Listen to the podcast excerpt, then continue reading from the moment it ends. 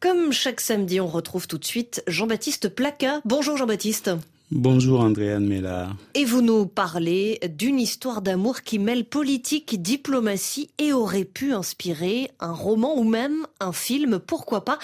Elle démarre sur un paquebot transatlantique voguant vers New York avec de jeunes Africains partant poursuivre leurs études aux États-Unis en ce début des années 60. À vous la suite.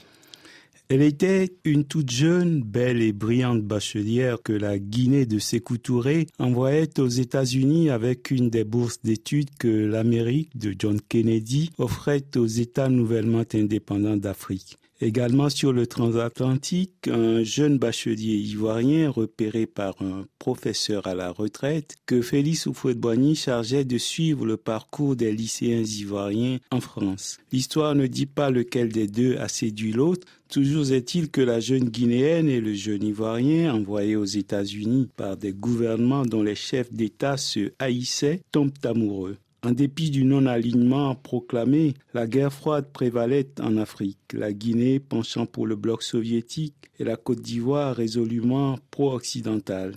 La jeune bachelière n'était pas une Guinéenne quelconque tombée amoureuse d'un Ivoirien quelconque. Elle était programmée pour faire partie de l'élite guinéenne et la voilà qui passe dans le camp de celui qui, pour s'écouturer, était alors le pire ennemi. Alors, était-elle la seule à déserter? Nombre de jeunes Guinéens ne désertaient-ils pas le pays à l'époque?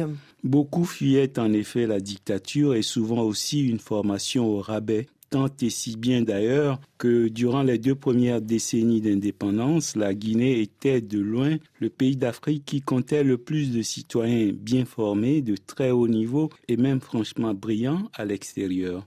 Mais ceux-là fuyaient pour eux-mêmes. Ici, c'est un futur diplomate d'Oufouet-Boigny qui ravit à la Guinée une étudiante envoyée aux États-Unis avec une des bourses les plus prisées. Pour s'écouturer, ce ne pouvait être qu'un coup bas.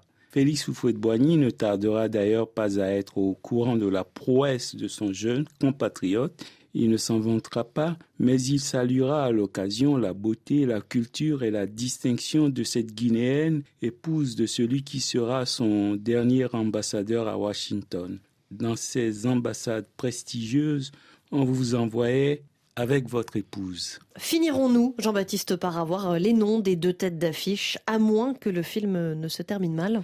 L'histoire s'est achevée dans l'émotion hier vendredi à Abidjan, où ceux qui l'ont connu et aimé ont fait leurs adieux à Fatim Kader, la jeune bachelière guinéenne des années 60. Elle avait fondé avec Charles Providence Gomis, le bachelier ivoirien du transatlantique, une belle famille qui a représenté la Côte d'Ivoire de Félix Houphouët-Boigny au Canada, au Brésil, au Mexique, aux États-Unis. De retour en Côte d'Ivoire après le décès en 1993 d'Houphouët-Boigny, Charles Gomis sera tour à tour conseiller du président de la Banque africaine de développement, ministre des Affaires étrangères, chef d'une éprouvante et interminable mission des Nations Unies en RDC, puis ambassadeur de Côte d'Ivoire en France. À l'aube de ses 80 ans, il espérait, en regagnant la terre natale, enfin une retraite bien méritée, mais il est aussitôt choisi comme sénateur par le chef de l'État sur son quota constitutionnel. Charles Providence Gomis était vice-président du Sénat ivoirien lorsqu'il décéda en juillet 2021. Sa veuve ne lui aura pas survécu dix mois. Fatim et Charles Gomis, réunis dans l'au-delà, vont peut-être retrouver Sékou Touré et Houphouët-Boigny pour vider enfin le contentieux né de leur amour, à moins que l'un des deux anciens chefs d'État ne se trouve en enfer en train d'espier ses œuvres terrestres.